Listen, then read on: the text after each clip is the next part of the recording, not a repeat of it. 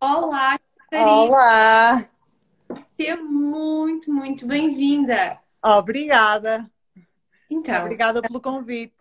ora essa é um gosto, é um gosto que tu sejas a nossa vigésima convidada desta Vigésima. Uau, já recebemos aqui 19 mulheres incríveis e tu vais ser mais. Ah, eu nem acredito, começamos isto ah, no âmbito da pandemia, não é? Para nos conectarmos. O que é que nós fazemos aqui? Nós conhecemos e partilhamos histórias de mulheres que nos inspiram ah, e de mulheres que brilham naquilo que fazem, seja o que for. Ah, e portanto, tu és um exemplo disso e já vamos conversar sobre, sobre tudo. Portanto, estou super feliz. Obrigada. Obrigada pelo convite. Bem disposta, Catarina? Sim, sim, Sim? bem disposta. Está sol, por isso uma pessoa fica logo mais bem disposta. Boa, boa. Olha, ahm, vamos, vamos começar pelo início, não é? Acho que é assim que se, que se começa e, e no teu caso tens muita gente curiosa, não sei se já foram ver, se não foram, acho que é natural as pessoas estarem curiosas. Ahm, tu tens, tu estás numa cadeira de rodas, Uhum, uhum. questionam-se porquê, como é que isto aconteceu, ah, qual é a história e quando é que isto sucede. Podes começar. Então. Sim, claro que sim, é normal a curiosidade, não é? Não é sempre que vemos assim uma pessoa jovem numa cadeira de rodas e por isso é super normal a curiosidade. Então, eu não estive sempre numa cadeira de rodas, eu tenho 32 anos, eh, há 5 anos tive uma inflamação na medula, Eh, estava no Brasil, tinha ido visitar uma amiga e tive uma inflamação na medula, os médicos não sabem exatamente porquê. Eh, acham que foi alguma coisa hum, autoimune, ou seja, o meu corpo Uh, reagiu de forma exagerada a alguma substância, mas eles não sabem o quê. Um, e pronto, e fiquei sem mobilidade e sem sensibilidade nos membros inferiores e uh, hoje em dia desloco-me, não é? Não ando e por isso desloco-me numa cadeira de rodas uh, e daí uh, ser agora uma pessoa com deficiência motora, não é? Neste caso. Como é que isso aconteceu, Catarina? Isso foi. Houve um processo em que tu foste perdendo a capacidade de andar. Uh, sim, é assim, foi tudo relativamente rápido. Uh, eu estava lá, já, já saí de Portugal com uma dorzinha nas costas, mas assim, uma coisa, eu como fazia desporto, achei que era alguma coisa muscular, não é? Digamos assim. Uh, e depois lá cheguei a ir ao hospital, ainda fui à praia, ainda saí e tudo, mas depois fui ao hospital e acharam que era alguma coisa do nervo ciático, porque achavam que estava comprimido de alguma forma ou assim. Uhum. fui para casa com uns relaxantes musculares uh, e passado um, foram o quê? Quatro dias, uma semana, não me lembro exatamente, já estava com alguma dificu bastante dificuldade a andar, mas não percebia bem o que era aquilo. E houve um dia, que foi no dia da passagem de ano, dia 31, à noite, portanto no dia a seguir, no dia 1 de 2016, já não me consegui levantar e já fui às cavalitas de um amigo, do, do namorado da minha amiga. Foi na passagem de ano. Exatamente, exatamente. Eu de 31 para 1 já, já festejamos e eu estava deitada. E estávamos a beber champanhe e assim, mas no quarto, porque eu não sabia bem o que é que se passava e pronto. Uh, e já fui internada dia 1 uh, e fiquei 17 dias, uh, ai, 17 dias, um mês e 17 dias internada no Brasil, a fazer exames, também fiz tratamentos e tudo para ver se revertia a inflamação. E depois consegui viajar para Portugal, porque ainda por cima aconteceu no Carnaval do Brasil, portanto, tudo parado, muita confusão. Um, voltei para Portugal e ainda tive bastante tempo internada aqui, só saí depois do centro de reabilitação em maio, isto foi em janeiro. Um, e pronto, foi um, foi um processo, não é? Ainda fiz outros tratamentos aqui, mas realmente não foi reversível uh, e, portanto, fiquei, fiquei sem o andar, não é? Uau! como é que, como é que tu foste processando isto, isto tudo? Uh, eu, eu és uma pessoa feliz, lidas disto de uma Sim. forma maravilhosa e eu até diria excepcional. Um, mas como é que tu processaste isto na altura? Houve, e como é que também tenho curiosidade em saber como é que processaram isto? As pessoas à tua volta, os teus pais, os teus amigos mais próximos? Uhum, é que... uhum. Então, é assim, eu honestamente, no tempo que estive internada, eu nem pensava muito, muito se ia voltar a andar ou não, não pensava nessas questões. Eu queria era sair do hospital, porque eu nunca tinha estado internada e houve imensas condicionantes. Eu lá no Brasil apanhei uma meningite hospitalar, tive que ficar em isolamento, fiz imenso tratamento com antibióticos, tinha que usar imensos catéteres, as minhas veias rebentavam a torta e. Olha, foi horrível. Essa parte foi horrível. Um, ou seja, eu só queria sair do hospital, basicamente. Uh, portanto, na altura, eu lembro-me quando o médico cá teve aquela conversa típica de filmes a dizer, Catarina, ainda por cima eu, eu estudava medicina, ou seja, eu tinha noção do que é que me estava a acontecer. Um, e ele falou comigo e disse: Olha, Catarina, viste a tua ressonância, sabes que a probabilidade de voltares a andar é, é pequena. Uh, e eu lembro-me que na altura lhe perguntei se podia ser mãe, se podia engravidar. Ele disse: Ah, sim, acho que sim, não há problema nenhum no teu útero, portanto, à partida não, não, não há problema. Um, e eu, ok, nunca mais pensei nisso, tive a reabilitação. Basicamente, a reabilitação, as pessoas acham muito que é uh, ah, estás na reabilitação para ver se dás uns passinhos. Não, não é isso. Eu estive na reabilitação para, para aprender tudo de novo, a vestir-me, a tomar banho sozinha, a virar-me durante a noite, porque como as minhas pernas não mexem, a logística é toda diferente. Hoje em dia já é automático, mas no início era tudo muito novo, não é? Portanto, todo esse processo nunca, nunca na minha cabeça estava, e honestamente digo, a questão do ai, voltar a andar. Estava, era, eu quero, quero sair daqui, quero ser o mais rapidamente independente possível e voltar à minha vida. Depois, quando saí do, do centro de reabilitação, lembro-me que passado pouco tempo, passado um mês ou dois meses, eh, não, foi um bocadinho mais, porque eu saí em agosto, foi no final do ano. Depois fui viajar com uns amigos para Madrid, uh, ou seja, foi voltar logo assim à vida, não é? De género, eu quero ver como é que é isto agora numa cadeira de rodas. E obviamente que, como hoje em dia, deparo-me com muitas mais barreiras, eh, não só físicas, mas também de atitude, um, e, e, que vou ter que, que, tento lidar com isso no meu dia a dia. Uh, à minha volta, eu tenho uma rede de apoio incrível, quer a nível familiar, quer a nível de amigos.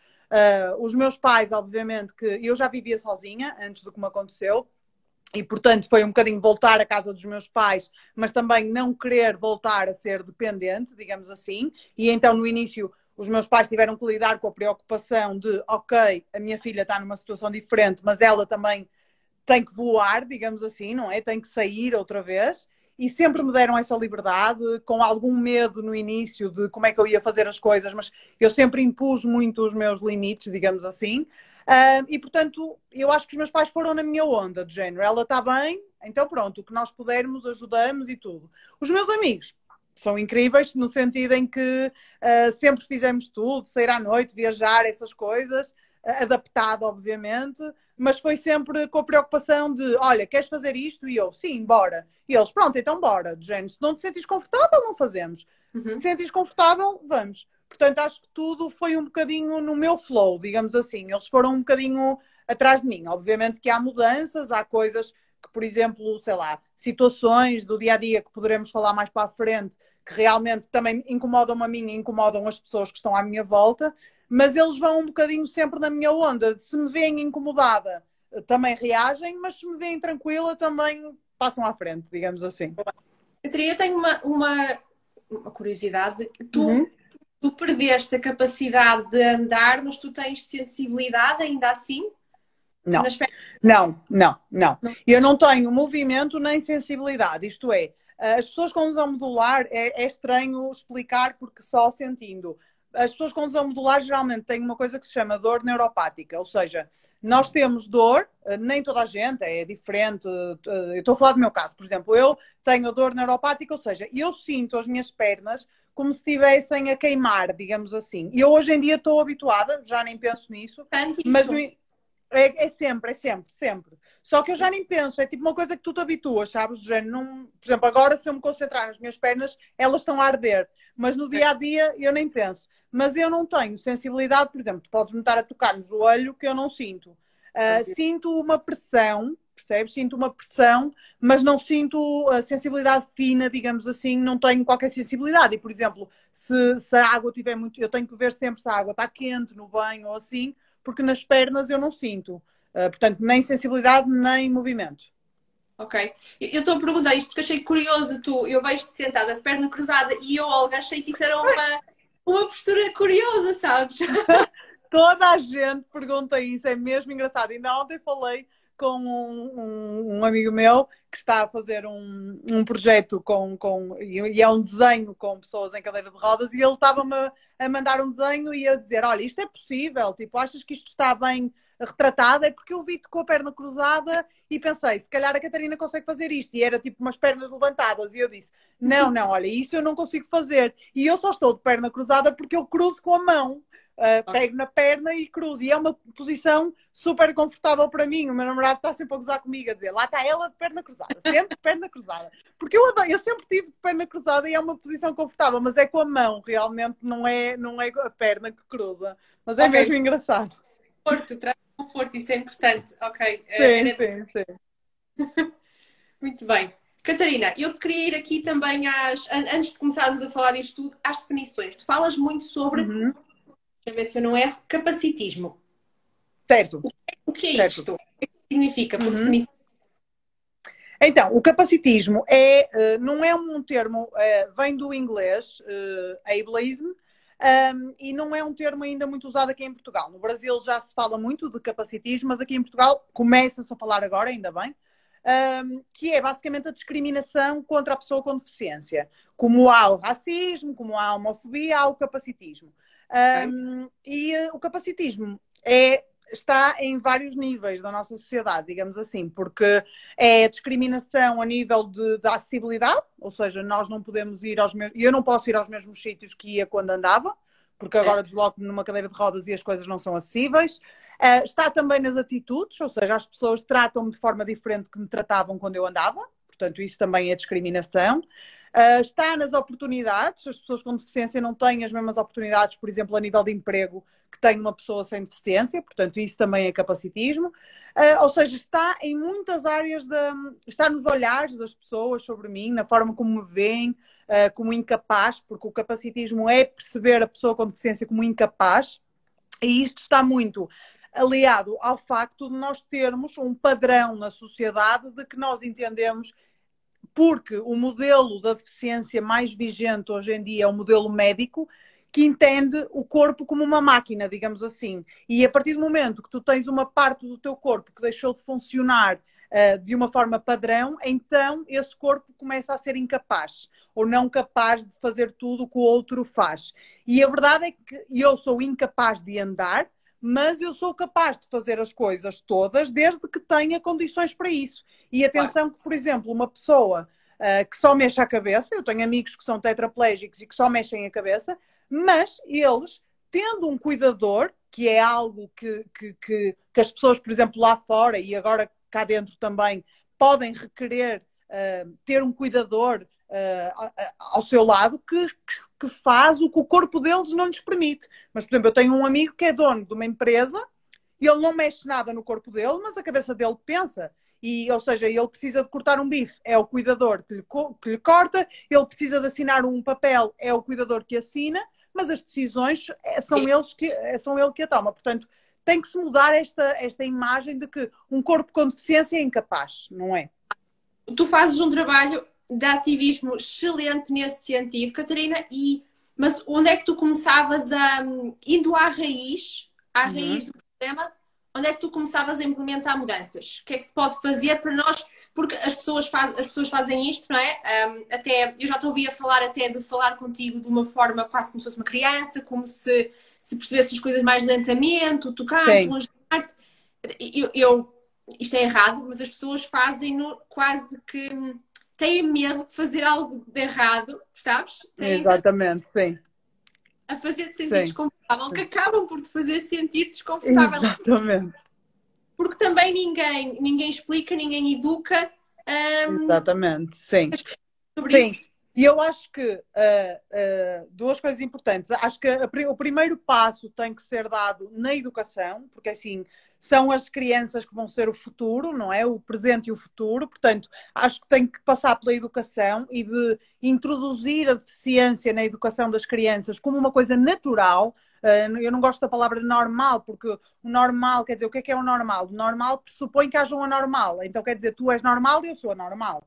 Eu não, ah, portanto, há um, obviamente que há um padrão mas esse padrão uh, devia ser desconstruído, porque nós somos todos muito diversos, o que é isso do padrão? Pronto, o padrão é o que existe é, na maioria, tudo bem, mas nós somos todos muito diversos, portanto, eu acho que passa por introduzir isso nas crianças, quer nos livros, quer na integração da criança com deficiência nas turmas ditas regulares. Obviamente que as crianças podem ter necessidades específicas, mas como tem uma criança com uma dislexia, como tem uma criança que vê mal, como tem uma criança que tem uma aprendizagem mais lenta ou mais rápida, Portanto, eu acho que passa por introduzir isso muito na educação das crianças, porque para as crianças naturalizarem a nossa presença, porque as crianças, quando me veem nas palestras que eu dou em escolas, elas reagem de uma forma muito natural. Só que depois, elas, ao longo do seu crescimento, vão perdendo esse contacto com a pessoa com deficiência, então tornam-se, e depois vão recebendo inputs também dos pais e da sociedade altamente capacitistas, e depois vão perdendo isso enquanto se tornam enquanto se tornam adultos. E quando tu tocaste no, no, na, na, questão do as pessoas não sabem como lidar, isso está muito ligado ao facto de verem uma pessoa com deficiência como alguém uh, quase frágil e de vidro Sim. e que não sabes como é, que, como é que. Porque eu digo muito isto, quer dizer, quando eu estava de pé, toda a gente sabia lidar comigo. E de repente agora estou sentada e ninguém sabe lidar comigo. Eu sou a mesma, só que eu sentei-me, sentei-me e agora tenho uma cadeira que é o meu BI, basicamente, porque as pessoas olham para a cadeira antes de olhar para mim e então ficam sem saber como é que vão falar comigo. E eu só peço que falem comigo como falavam antes. Uh, natural, só que e eu percebo também, e eu entendo que não é assim tão linear como eu estou aqui a querer dizer, eu digo isto em tom de provocação, e eu, eu entendo que lá está, olham para mim e pensam, ai, a menina na cadeirinha é tão frágil, nem sei como é que é de falar com ela, é preciso falar com cuidado, e como se ela fosse muito frágil, e isso é pior emenda que o soneto, porque eu só quero que falem comigo como Catarina, como mulher adulta, uh, em, na situação em que estão a falar comigo. Claro, mas acho, um, eu porque tu és, na realidade, um, a forma como tu lidaste com, com a situação é excepcional. Um, uhum. daquilo que eu conheço, eu posso estar tremendamente errada e. Não, não. Mas, não, mas não. acho que é.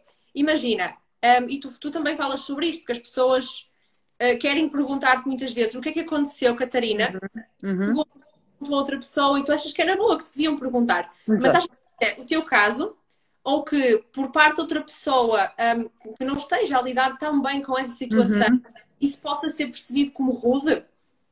Sim, eu acho que eh, eu não tenho problema absolutamente nenhum em falar sobre como aconteceu. Há pessoas que, por exemplo, têm algum trauma e não gostam de, de tocar no assunto, e isso uma pessoa tem que respeitar, e quer seja uma pessoa com deficiência, quer seja por alguma pessoa, outra pessoa que passou por uma experiência traumática.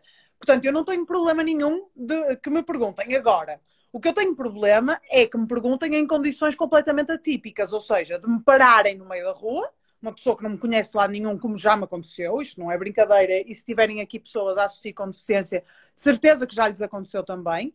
Ou seja, pararem-me no meio da rua e, e literalmente e perguntarem-me: Ah, o que lhe aconteceu? É doença? Foi acidente? Vai voltar a andar? Vai ficar assim para sempre? Epá, isso é completamente invasivo. É foi, mas isto acontece muito. Ou então pessoas que estão num grupo de amigos, apresentam-me alguém e é tipo, ah, olá, olha, sou a Catarina, olá, sou o João, olha, o que é que te aconteceu? Tipo assim, já não me conhecem de lado nenhum e fazem isso, isso é extremamente invasivo, é a mesma coisa, lá está, é, é a mesma coisa que eu andar e alguém dizer-me, olha, olá, sou o João, uh, o que é que te aconteceu na vida? Uh, estás feliz? Uh, tens vida sexual? Tens namorado? tens trabalho? És desempregada? Tipo, isso é completamente, não é? Ou seja, eu acho que não há problema nenhum em perguntar e, e, entendo a curiosidade, mas acho que as pessoas têm que ter um pouco de empatia e um pouco de noção. Acho que também parte da noção. Penso. Sim. Ok, estou a perceber. Um, estou a perceber porque eu estou a aprender contigo, literalmente. Eu, eu claro. já comi o teu conteúdo todo, o Instagram todo sim. em si, mas ainda assim um, é, é diferente estar aqui a fazer algumas questões. Claro. Catarina, em termos de barreiras arquitetónicas, o que é que, uhum. quais são as principais dificuldades que tu, que tu, que tu encontraste? E, uhum. de tudo, a minha questão é, se tem havido evolução, tu, tu estás cadeira de rodas há, há quantos anos? São cinco, cinco seis? Cinco, cinco, cinco. Desde que tiveste esse início até agora, houve melhorias ou nós estamos estagnados? Não, estagnados não estamos. Uh, e eu sou muito otimista, uh, digo isto muitas vezes, mas é verdade, eu sou. Uh, não estamos estagnados, mas também não estamos a andar muito rápido. Portanto, é assim, estão, estão, estão a ser feitas algumas evoluções. Acho que as evoluções que existem também passam muito pela nossa pressão de pessoas com deficiência. Não devia passar, mas passa porque isto é um ciclo vicioso, ou seja, se nós não estamos na rua a protestar, e quando eu digo na rua a protestar, é tipo ires a um restaurante que não é acessível e avisares as pessoas que estão lá que aquilo não é acessível, ires a um teatro que não é acessível e avisares, etc, etc. Se tu não estás na rua a fazer esse trabalho, hum, vai ser muito mais lento do que, do que efetivamente está a ser. Uh, o problema é que realmente há muita gente que não consegue fazer esses programas sociais e estar assim na rua, porque realmente não há acessibilidade, não há acessibilidade em transportes públicos, não há acessibilidade muitas vezes em produtos de apoio para tu conseguir sair de casa quando tens uma casa com escadas e utilizas uma cadeira de rodas, ou seja, há muitas pessoas que não saem de casa. E se nós não saímos de casa, as pessoas não nos veem. E se não nos veem, não põem as coisas acessíveis para nós. Isto não devia ser assim, mas é assim. Uh, e, portanto, o caminho está a ser feito e, e, está a ser feito muito por nós, pessoas com deficiência, e também por algumas pessoas sem deficiência, obviamente, uh, mas ainda falta, ainda falta muito, porque uh, faltam rampas em todo lado. Muitas vezes as rampas que são feitas não são projetadas com a consultoria de pessoas com deficiência, ou seja, é pior a emenda que o soneto, fazem rampas péssimas, Catarina, mas não há, por exemplo, eu acho que deveria haver lá, um standard, regras eh, para pois, quem pois. estuda arquitetura e construção, saber Sim, qual, há. qual é a inclinação que faz. Ah, o problema é que há, só que as pessoas eu não sei o que é que fazem, que não fazem com essas, com essas regras. Porque Obviamente que as deficiências são muito diversas e obviamente que mesmo o standard vai ter, não vai conseguir abranger toda a gente, tenta abranger o, ma o maior número de pessoas possível, mas a verdade é que muitas, muitas pessoas não devem, é impossível, não devem olhar para essas regras, porque uh, há rampas que são construídas de forma estapafúrdia, casas de banho adaptadas que são construídas de forma estapafúrdia, uh, tipo, sei lá, por exemplo, uma casa de banho adaptada onde para eu ligar a água é com o pé, e é uma casa de banho acessível, ou seja, não tem lógica nenhuma. Portanto, não. essas coisas não tem, não tem. Uh, ou, por exemplo, eu não percebo, eu acho, eu por acaso estou sempre a dizer isto e nunca tenho tempo de ir ver a legislação, mas eu acho que não é obrigatório, por lei, uh, haver uma, uma cadeira de banho, por exemplo, ou um banco de banho. Eu acho que banco de banho sim, mas cadeira de banho não, uh, em casas de banho adaptadas. E, por exemplo, há muitas casas de banho adaptadas, nomeadamente em hotéis, que não têm local para eu tomar banho. Ou seja, tem barras, mas depois eu pergunto muitas vezes ao telefone, porque eu agora ligo sempre a confirmar como é que são as coisas e pergunto mesmo no género, mas eu vou então tomar banho no chão. Ela, ah, pois menina, mas não temos, não temos opção para isso, ou seja, coisas ridículas, portanto falta muita coisa. Isso também é uma dificuldade que começaste a sentir, imagino eu, não é? Agora, quando vais a algum sítio, tens esse trabalho mental extra de fazer um check a tudo aquilo que precisas. E, Sim. e mesmo Sim. aqui não é o suficiente. Exatamente. Sim, é assim, eu, eu passei por várias fases. Inicialmente fui, uh, ia, marcava e ia, e várias vezes bati com a cabeça na parede. Lembro-me de uma vez que tive que sair de um, de um hotel, nem fiquei lá a dormir, acho não, não fiquei lá a dormir. Tive que sair de um hotel porque era tudo acessível, supostamente estava classificado como tudo acessível, isto eu ainda era muito inocente. Uh, e cheguei lá e o pequeno almoço eu não tinha acesso ao pequeno almoço porque tinha escadas e os senhores pediram-me imensa desculpa e disseram que me traziam um pequeno almoço ao quarto, mas foi o que eu lhes disse. Mas é assim, pequeno almoço é buffet, portanto, se eu quiser repetir ou se eu quiser outra coisa, pois que não posso, ou tenho que vos ligar e tenho que decidir o meu pequeno almoço no dia anterior. Não, e disse que queria o dinheiro de volta e fui para outro hotel.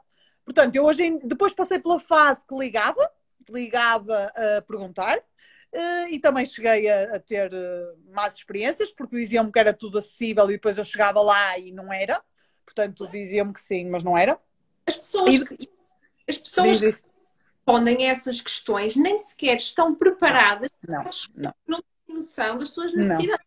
Outra, outra não. pessoa não. O, por exemplo, o, o, Turismo de Portugal, eu, eu sei que tem um programa de capacitação das pessoas que trabalham em hotelaria para estarem preparados para receber pessoas com deficiência, mas a verdade é que muitas dessas pessoas não fazem esse programa, porque eu, eu acho que é um programa pago e, portanto, eu acho que parte das entidades empregadoras pagarem isso, não, não são os trabalhadores que, que têm que pagar, mas eu já tive situações, N situações, de ligar e de perceber que aquela pessoa não está, não sabe o que é que eu É que não é por mal, a pessoa não sabe. É tipo, tem casa de banho adaptada? Ah, sim, a casa de banho é grande. E eu disse, eu não lhe perguntei isso, eu perguntei se era adaptada. Ou tipo, tem piscina, eu consigo entrar na piscina? E ele, ah, sim, mas não temos aquela, aquelas coisas para vocês entrarem, as cadeiras, mas se quiser eu posso pedir um orçamento e a menina põe aqui. Tipo, aquilo custa para aí 10 mil euros.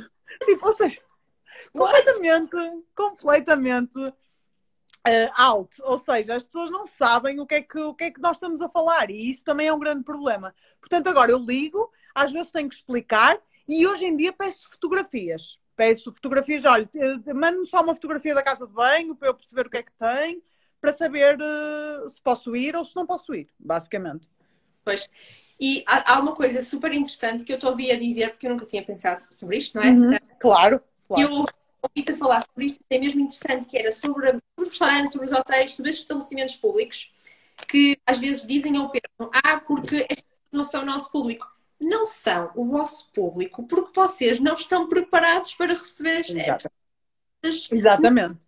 Isso, isso é tal pescadinha de rabo na boca que eu te disse, que é de género, lá está. Ah, mas porquê é que não é acessível? Ah, porque nunca tivemos aqui uma pessoa com deficiência. Mas já pensou porque é que nunca teve uma pessoa com deficiência? Porque você não é acessível. Tipo, e as pessoas têm que entender que a pessoa com deficiência é também parte da economia. Nós geramos economia. Nós vamos com pessoas aos sítios. Nós trabalhamos. Nós queremos pagar. Eu já tive uma situação numa discoteca com o segurança da discoteca. E eu era a primeira a entrar. Estava no, no início da fila dos meus amigos. E o segurança não me, não me deu o cartão da discoteca. Estava a dar, tipo assim, à minha amiga atrás. E eu estava, tipo, aqui embaixo de género. Tipo, a rir-me. E a minha amiga, tipo, sem aceitar, do género. O que é que está a passar? E ele, ah, uh, e eu, mas não estou a perceber, tipo, acha que eu não consigo, que eu venho a uma discoteca e não vou pagar as minhas bebidas ou alguém me vai pagar? Pá, estas coisas são, mas tão intrínsecas, porque aquilo foi uma coisa óbvia e ele nem pensou em dar-me o cartão, ah, tipo... As pessoas associam, lá está, associam a incapacidade, uma incapacidade física e expandem a tudo o resto. Exatamente, exatamente. Uau. Não faz, não faz, não faz. Estava aqui é a assim, pensar. É Estava aqui a pensar, estavas a falar dos hotéis e eu assim, isto realmente, uma solução para isto, ser os hotéis terem uma, ah, um quarto com as fotografias todas, com tudo explicado e tu deixavas Exatamente. simples de fazer, Catarina. Sim, é, e há alguns que têm, e há alguns que têm, há alguns hotéis e já há algumas plataformas que, que está lá tudo explicado, o que é que tem, se tem barras, se tem cadeira de banho, se têm tudo, tudo. Agora, são raros, não é muito comum, não é? É, uma, é um passo tão pequenino, tão simples, tão pouco dispendioso. Super simples, super simples. E que não, e que não está implementado. Sim. Sim. é falado, não, ninguém pensa sobre isso. Não. Não, não. E só lhes ia trazer mais pessoas, é isso que eu não entendo. E tipo, há casas de banho adaptadas que são super giras, basta ir ao Pinterest e pôr lá e tem casas de banho super giras. Eu uma vez estive num turismo rural no Alentejo, que claramente não era de português, desculpem dizer isto, mas a verdade é que, principalmente países nórdicos, já estão muito mais uh, acostumados a isso, era dois belgas, e o quarto adaptado era incrível, era giríssimo. Uh, eles tiveram a preocupação de ir lá dentro comigo, perguntar-me se eu, se eu sugeria alguma melhoria. Um, era, era super giro, até, até cama. Um, articulado, eles tinham, eu não preciso, mas há pessoas que precisam, não se conseguem levantar sozinhas ou assim. E a cama era super gira, super gira, tudo super com um design super cuidado, ou seja, é mesmo preguiça e falta de pensar sequer nisto. Empatia, muitas vezes. É, é. Pois é. é. Estavas a dizer da, da capacidade de mover para a cama. Tu tiveste. Isso foi difícil no início, essa força de braços, precisa. Como é que foi? É, é assim, é, é assim, foi tudo uma questão de, de, Foi um processo. Ou seja, eu lembro-me que inicialmente fazia as transferências com uma tábua de transferência. Muitas pessoas não devem saber o que é que é, mas é uma tábua, literalmente uma tábua, que tem duas pegas de um lado e do outro. É uma tábua, é como se fosse uma, um skate, vamos dizer assim, sem rodas. Uh, e aquilo ajuda-nos porque nós metemos assim debaixo da, da perna e no sítio para onde queremos transferir e basicamente deslizamos para o sítio. Hoje em dia eu não preciso, eu faço um push-up, digamos assim, não é? Com os braços e transfiro-me para o carro, para a cama, para outra cadeira, para o sofá, etc.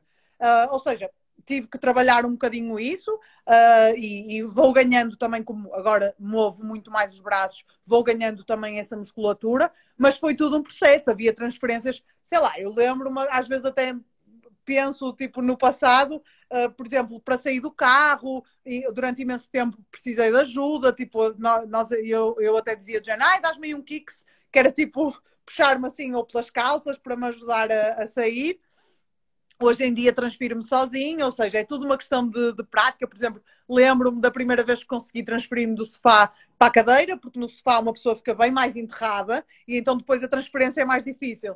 E lembro-me quando, hoje em dia é uma coisa que faço sozinha, ainda não consigo do chão para a cadeira, mas hei de conseguir. Mas tu, neste momento, tu vives sozinha.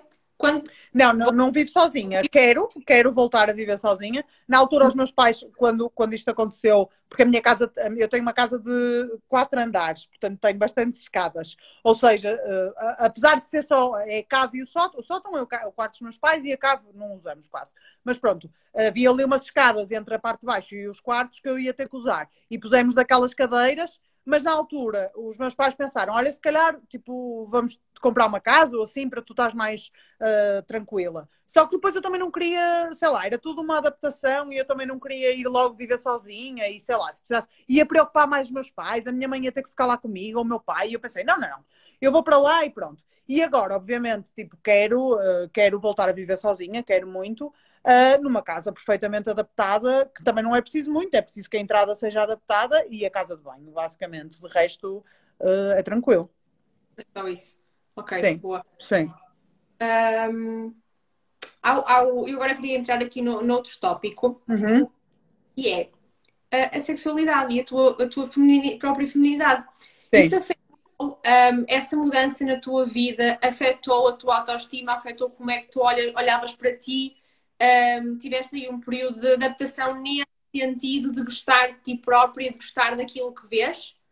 Então, eu acho que um, não afetou porque eu, mesmo sem, acho que sem querer, porque nunca tinha parado, acho que hoje em dia analiso muito mais e observo muito mais do que quando não tinha deficiência. Mas eu acho que já tinha uma autoestima e uma confiança muito alta, digamos assim. Não é muito alta, eu acho que não há altos nem baixos. Acho que bem trabalhada. E eu sabia quem eu era, uhum. uh, não sou melhor que ninguém, nem pior, mas sou eu. E gosto de mim. Uh, pronto, isto parece um bocado o que é que gostas, o que é que não gostas, mas.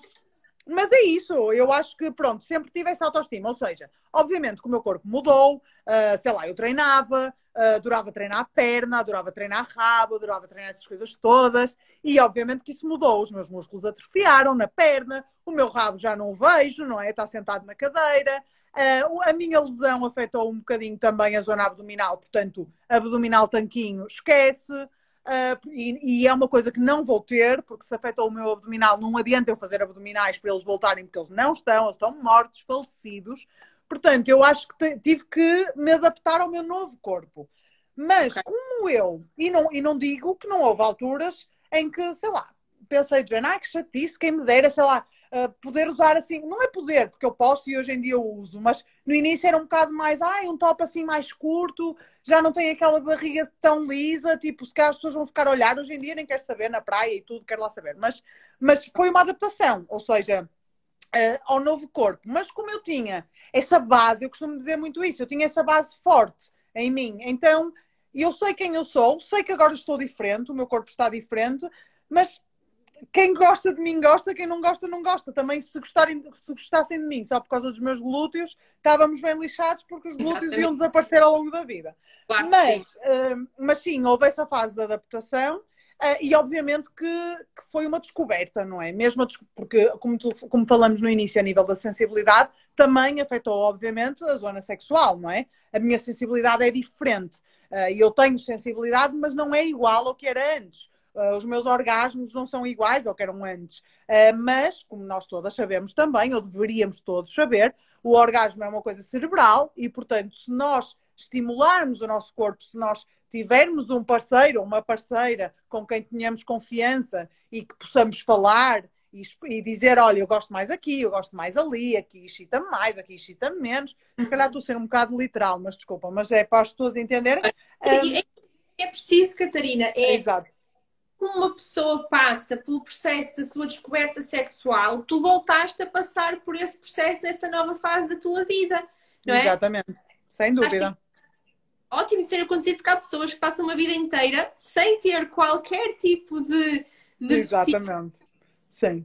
Tem que fazer, não é? É verdade. Não, e as pessoas têm que entender que o sexo é muito mais que uma penetração. É penetração também, mas é muito mais do que isso. O nosso corpo é, é muito vasto, há muitas zonas erógenas, há muitas zonas que nós temos que explorar e o prazer também é muito mental e é muito a forma como tu também, como também te sentes. Eu acho que quando nós nos sentimos sexy, quando nós nos sentimos amadas também, isso também nos dá prazer a nós próprias. E, portanto, eu acho que, obviamente, as coisas são diferentes. Não quero estar aqui a florear, a dizer, ah, é tudo igual. Não. Mesmo as posições sexuais, uma pessoa tem que se adaptar. Eu agora não mexo as pernas. Uma pessoa tem que se adaptar às coisas. Nada, nada é não fazível, mas eh, uma pessoa faz de forma diferente. Agora, obviamente que tens que ter confiança. Obviamente que há inseguranças, sei lá. Lembro-me da primeira vez que tive... Uma... Por acaso eu namorava na altura e continuei a namorar. Depois terminei com o meu namorado e, e, hoje em dia somos muito amigos. Mas, mas, ou seja, essa nova experiência sexual pós-lesão foi com uma pessoa que eu tinha muito confia muita confiança, porque já namorávamos há seis anos.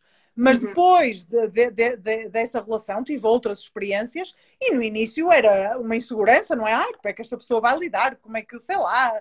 Mas não sei, acho que tudo se resolve com uma boa conversa e tranquilamente. Sim, e se calhar também existem essas dúvidas todas do outro lado. É, claro, é, eu acho que sim. Vai processar. Sim.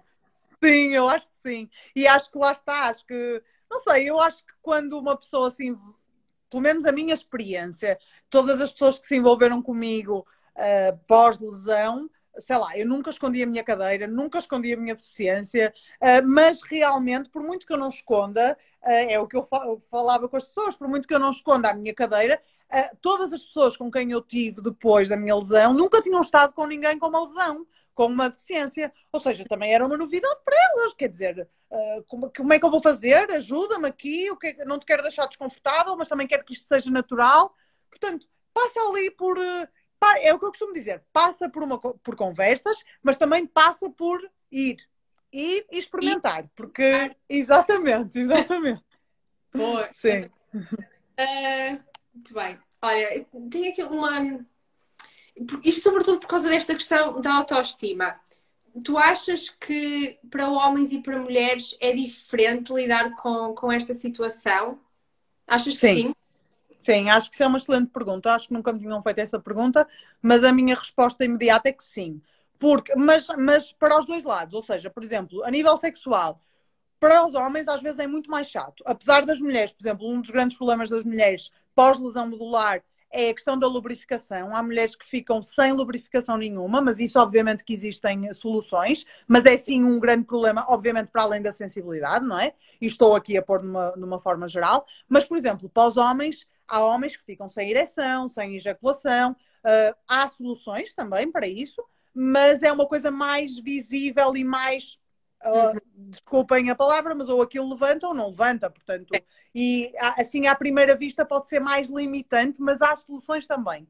Portanto, a esse nível eu acho que há essa diferença. Mas depois temos o nível, eh, sem ser o nível sexual, o nível do dia a dia e mesmo o nível das relações. Uh, um homem que seja, por exemplo, heterossexual e que, que se vá relacionar com uma mulher, uh, da experiência que eu tenho e de amigos e amigas que tenho, parece que para o homem é um pouco mais fácil, porque nós mulheres temos aquela, não sei, acho que se calhar ligamos ao aspecto físico, mas não tanto como se calhar os homens. E Sim. às vezes ver um homem numa cadeira de rodas não é tão impeditivo da mulher se aproximar, como muitas vezes um homem é de se aproximar de uma mulher que está numa cadeira de rodas. E depois, as mulheres com deficiência já são, eh, nós mulheres já somos muito mais propensas a, determinados tipos de violência, sejam elas psicológicas, sejam elas sexuais, sejam elas físicas, sejam elas psíquicas, etc. E uma mulher com deficiência, principalmente mulheres que crescem com deficiência e que não têm, lá está, esta base muitas vezes tão forte de construção do seu ser eh, e são muitas vezes muito protegidas, nós somos mais vulneráveis a relações abusivas, muitas vezes homens uh, que, que, que veem a mulher com deficiência ainda como mais frágil que uma mulher sem deficiência atrelam-se a isso homens e mulheres, porque há mulheres que têm relações com outras mulheres e que também isso acontece. Portanto, acho que aí podemos ser um bocadinho mais vulneráveis, nós mulheres com deficiência. Mas sim, existe, existe essa diferença. Acho que em alguns casos é mais fácil para homens, outros casos é mais fácil para, para mulheres. Uhum, sim, e tu tocaste aí num, num ponto curioso, uh, que é Tu achas que o processo de adaptação é. E isto pode não ter resposta, mas lembra-me claro, disto. Claro. Que o processo de adaptação é mais fácil quando tu já nasces com, com uma condição, porque aprendes a viver a tua vida dessa forma de, e essa é a realidade desde sempre, ou no teu caso, em que tu tiveste todo o processo um, natural de te adaptares e depois é que tiveste essa mudança? Ok. É, não é não ter resposta, mas eu acho que a resposta é, é, é dúbia, é, ou seja, é, é, dividida em duas partes. Ou seja, eu acho que em algumas coisas é mais fácil nasceres com uma deficiência, entre aspas, por exemplo, sei lá, tenho uma grande amiga minha que teve, que teve um acidente aos dois anos de idade e ficou numa cadeira de rodas aos dois anos de idade. E para ela, ela tem uma logística na rua que eu não tenho. Ela, a cadeira de rodas, para ela, são as pernas dela, ela faz tudo, ela só não faz o pino porque senão a cadeira de rodas caía. Mas é, é completamente independente e para mim é admirável. Eu já fui com ela sozinha para Lisboa e é tipo, para mim, é de género, parece que ela andava, porque ela fazia tudo e ia buscar a minha cadeira lá atrás e trazia a dela, etc. Portanto, é mais fácil em algumas coisas, eu acho. Mas, noutras coisas, é mais difícil, porque eu, tendo-me tornado uma pessoa com deficiência adulta, uh, volto a bater na mesma tecla. E eu já sabia quem era a Catarina, e eu já tinha tido relações, e eu já tinha trabalhado, e eu já tinha um grupo de amigos feito, e eu yeah. já tinha essas coisas todas e já tinha muito presente quem eu era. Ou seja, eu obviamente hoje sinto muita discriminação, mas é basicamente eu sacudo a discriminação porque eu sei quem eu sou.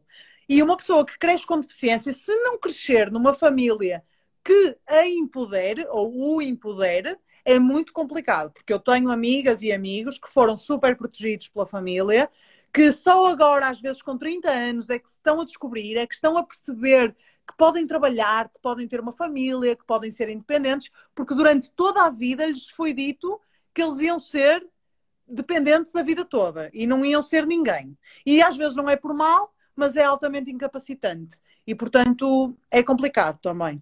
É muito complicado pais têm aqui um grande, uma grande responsabilidade e, e os próprios pais têm terido sentido, imagino, pelos médicos que acompanham, por desde Sim. Sim, sem dúvida, sem dúvida. Eu acho que os pais e a família, o grupo à volta, porque ainda por cima eu vejo muito isso, eu consigo comparar, estou a comparar duas pessoas com minha, na minha cabeça, duas amigas, que tiveram uma deficiência congénita praticamente, ou seja, desde nascença, e a diferença das famílias foi grande, ou seja, uma família basicamente lançou-a para o mundo, género, tudo, tu, faz o que tu quiseres, nós estamos aqui para te amparar, mas tipo, tu és um ser independente, e a outra foi completamente protegida, super protegida, até hoje é, e a diferença nas pessoas é abismal. Porque é uma pessoa completamente independente, completamente bem resolvida, completamente tudo, e a outra pessoa está-se a descobrir agora, já mais velha, já adulta, porque agora começou a contactar com o mundo real, começou a ouvir outras pessoas com deficiência e, e ou seja, e a família incapacitou-a ali muito, protegeu-a muito uh, e isso não é bom, não é bom. Pois, pois. É. Olha, e tu, tu tens esta, eu não sei se é uma missão ativista, não sei se posso chamar dessa, mas eu pelo menos forma, é inspirador, é inspirador para quem ou seja, é inspirador para quem não tem nenhuma deficiência e acredito que ainda seja mais para quem está a passar por algo semelhante, um, semelhante a ti. Quando é que tu decidiste, se é que foi uma decisão ou foi uma coisa que aconteceu, uhum. quando é que criaste o teu ser feliz, quando é que começaste este Instagram a partilhar estas coisas um, e, se, e se agora também, também tem esta questão, se sentes a responsabilidade de continuar?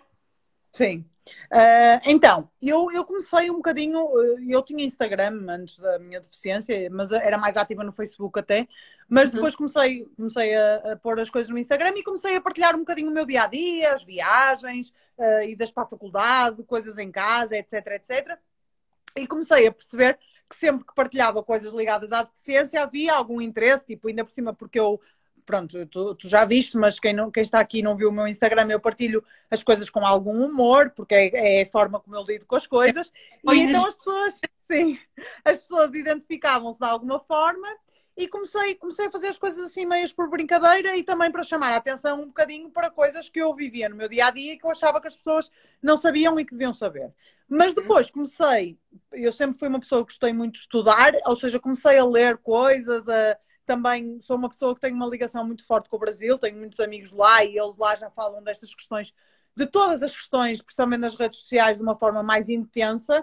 E então comecei a, a educar-me, basicamente nesse sentido, e a partilhar conteúdo de forma um bocadinho mais educativa. E, okay. e, comecei a perceber que aí sim uh, houve um maior, uma maior ligação nas redes sociais e comecei a, a, fazer disto, não é? Hoje em dia já um trabalho, não é? Consistente e que sim, sinto a responsabilidade de continuar, sinto também a responsabilidade de dizer sempre que não falo por todas as pessoas com deficiência, eu falo por mim, enquanto pessoa com deficiência, e sei que falo por bastantes pessoas que, que concordam comigo, mas também sei que, que, muita gente que tem outras vivências não concorda necessariamente com, com, com o que eu digo e com a forma uh, como eu exponho as coisas, mas isso faz parte, nós, nós não, não temos que concordar todos uns com os outros, mas eu eu falo do que eu acho que tem que ser falado e do que eu acho que tem que ser alertado, mas estou sempre muito disponível para debates e discussões e outras visões. Mas fiquei curiosa agora, com o que é que as pessoas geralmente, sei lá, se contradizem? É com a postura com a vida? É com alguma coisa em particular que tu partilhas? Sim, várias coisas. Uh, em primeiro lugar, com o facto de como eu reagi à, à minha deficiência, há muita gente, principalmente no início, agora já passaram cinco anos, acho um bocado impossível, só se alguém for muito parvo é que acha isso, mas no início as pessoas achavam que eu ainda não tinha caído em mim, que aquilo era um bocado uma farsa, que eu não tinha reagido super bem, ou seja, quem não lidava comigo no meu dia a dia, aliás, eu tinha amigas que me diziam: Olha, sabes, eu não sei quantos veio-me perguntar se tu se já tinha caído a ficha, se tu estavas mesmo bem, se não sei o quê, whatever. Pronto, enfim. Portanto, acho que isso foi assim o primeiro impacto que eu tive e no início foi um bocado complicado para mim, que foi do género, fogo, será que eu estou aqui a camuflar alguma coisa? Será que me vai cair a ficha realmente? Mas não, realmente foi a forma que eu reagi. Olha, não sei explicar porquê.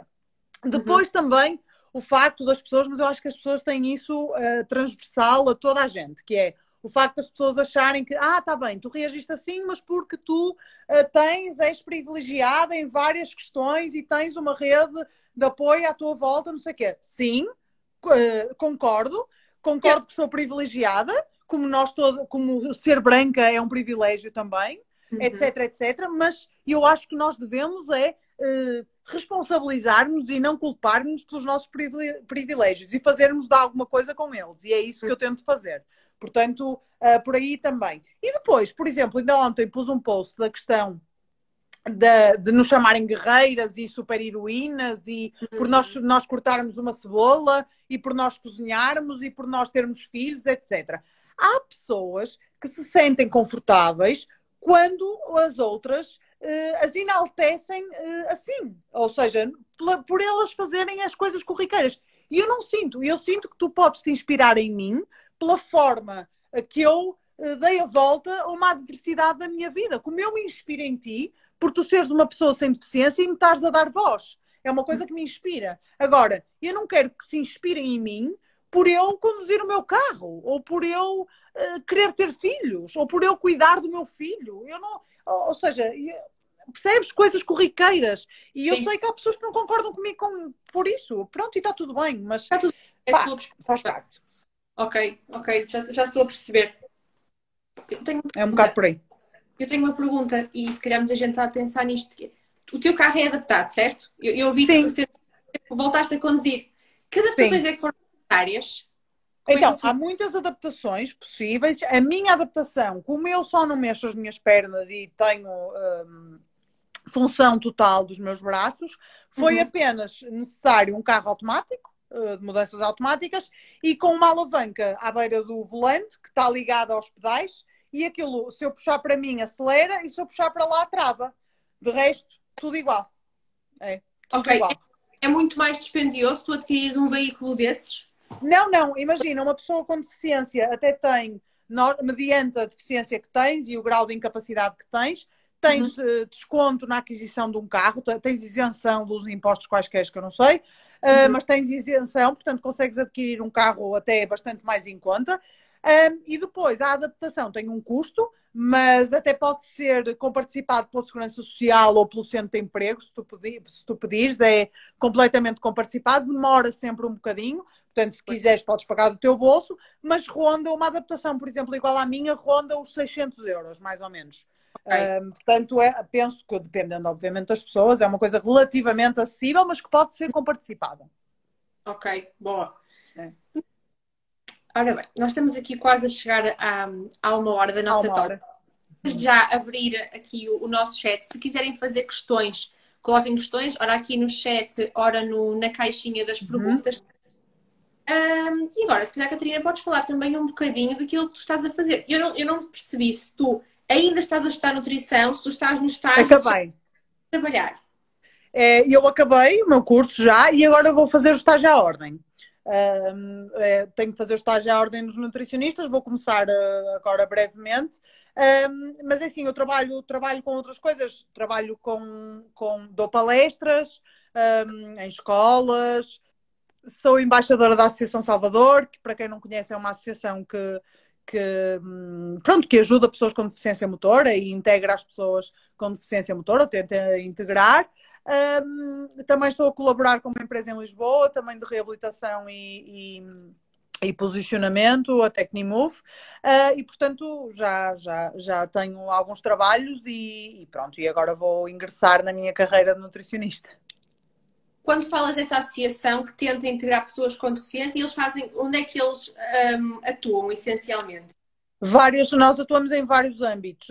A associação é que foi criada pelo Salvador, que é uma pessoa que teve um acidente com 15 anos e é tetraplégico uh, e tem, uh, tem o seu trabalho, mas criou, na altura, o pai dele criou esta associação e basicamente uhum. nós temos vários projetos. Temos projetos que, por exemplo, a ação qualidade de vida, onde nós eh, anualmente as pessoas que se candidatam depois selecionamos as pessoas e podemos ajudá-las em obras em casa, integração no emprego, aquisição de produtos de apoio para desporto, etc, etc.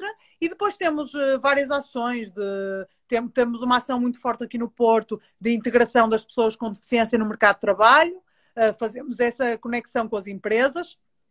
E, uhum. portanto, tentamos, tentamos fazer, assim, a vários âmbitos essa integração. Uhum. Boa, ok, faz sentido. É. Alguém estão-te a perguntar planos para o futuro, Catarina? Lá está, é isso. Os planos para o futuro é, é continuar com a minha rede social, conseguir chegar eh, a mais gente, a mais pessoas possíveis. Um, gostava muito que cada vez mais, um, através de mim ou através de outras pessoas, as pessoas com deficiência pudessem chegar a mais pessoas na televisão, nas redes sociais, na, em todos os canais que vocês possam imaginar. Uh, também, obviamente, consolidar a minha carreira como nutricionista, não é? Eu gosto muito da parte da nutrição desportiva e, um, e passa-me também por aí a minha atuação. Um, e pronto, quero que o Covid acabe, porque eu também sou DJ com uma amiga nos tempos livres e gostava muito de voltar a música. É, uma é um hobby, não, obviamente que trabalhamos para isso, mas é uma coisa. Não somos profissionais, mas punhamos música em alguns sítios e tenho muitas saudades de fazer isso. Um, e pronto, e é um bocadinho por aí. E viajar, quero voltar a viajar.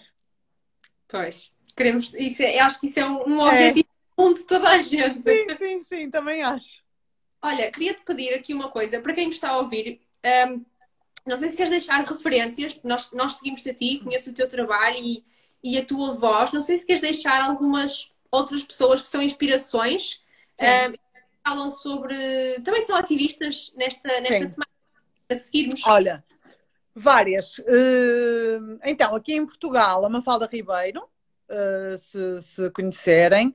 Também, uh, agora estou-me a lembrar, Autismo em Português, que é Sara, Sara Rocha, é autista e tem um conteúdo incrível. Um, depois estou-me a lembrar da Lili, a Lili Chantilly, acho que é o nome dela aqui no Instagram, que é surda, é uma pessoa surda e também partilha conteúdo muito interessante. Depois eu sigo muita gente no Brasil e posso-vos dar vários nomes, a Tabata, Tabata Country, que é, depois se vocês forem ao meu Instagram tem lá, eu sigo-a e ela segue-me também, é incrível. Um, a Isa, a Isa Meireles também é incrível. Ana Clara Muniz, do, do Brasil, a Maria Vieira, do Brasil. Um, estava a pensar aqui em. Ah, o Ivan, o Ivan Baron, acho que é Ivan Baron, do Brasil também. Uh, aqui em Portugal temos o Tecla 3, o Pedro Teixeira, que também é, é partilha conteúdo bom. Estou-me assim, espero não, há muita gente, mas espero não me estar a esquecer de ninguém, ou melhor, estou-me a esquecer de certeza. Mas há muita gente. A Associação Salvador também partilha conteúdo muito bom. Uhum. E, um, e portanto acho que há aí vários, vários criadores de conteúdo importantes. Boa. Olha, Catarina, mil, mil, mil obrigadas por esta conversa. De nada. Tua história, por esclarecer as minhas, as minhas questões um, e também de quem está a ouvir e acima de tudo pelo trabalho que tu fazes, que é espetacular. Para mim foi um abre-olhos, um, porque nós vivemos no nosso mundinho e vivemos naquilo que nós, que nós conhecemos, não é? Um, e às Sim. vezes achamos que somos muito abertos a coisas que temos noção daquilo que se passa no mundo e na realidade não sabemos é coisa nenhuma. Um, e precisamos Verdade.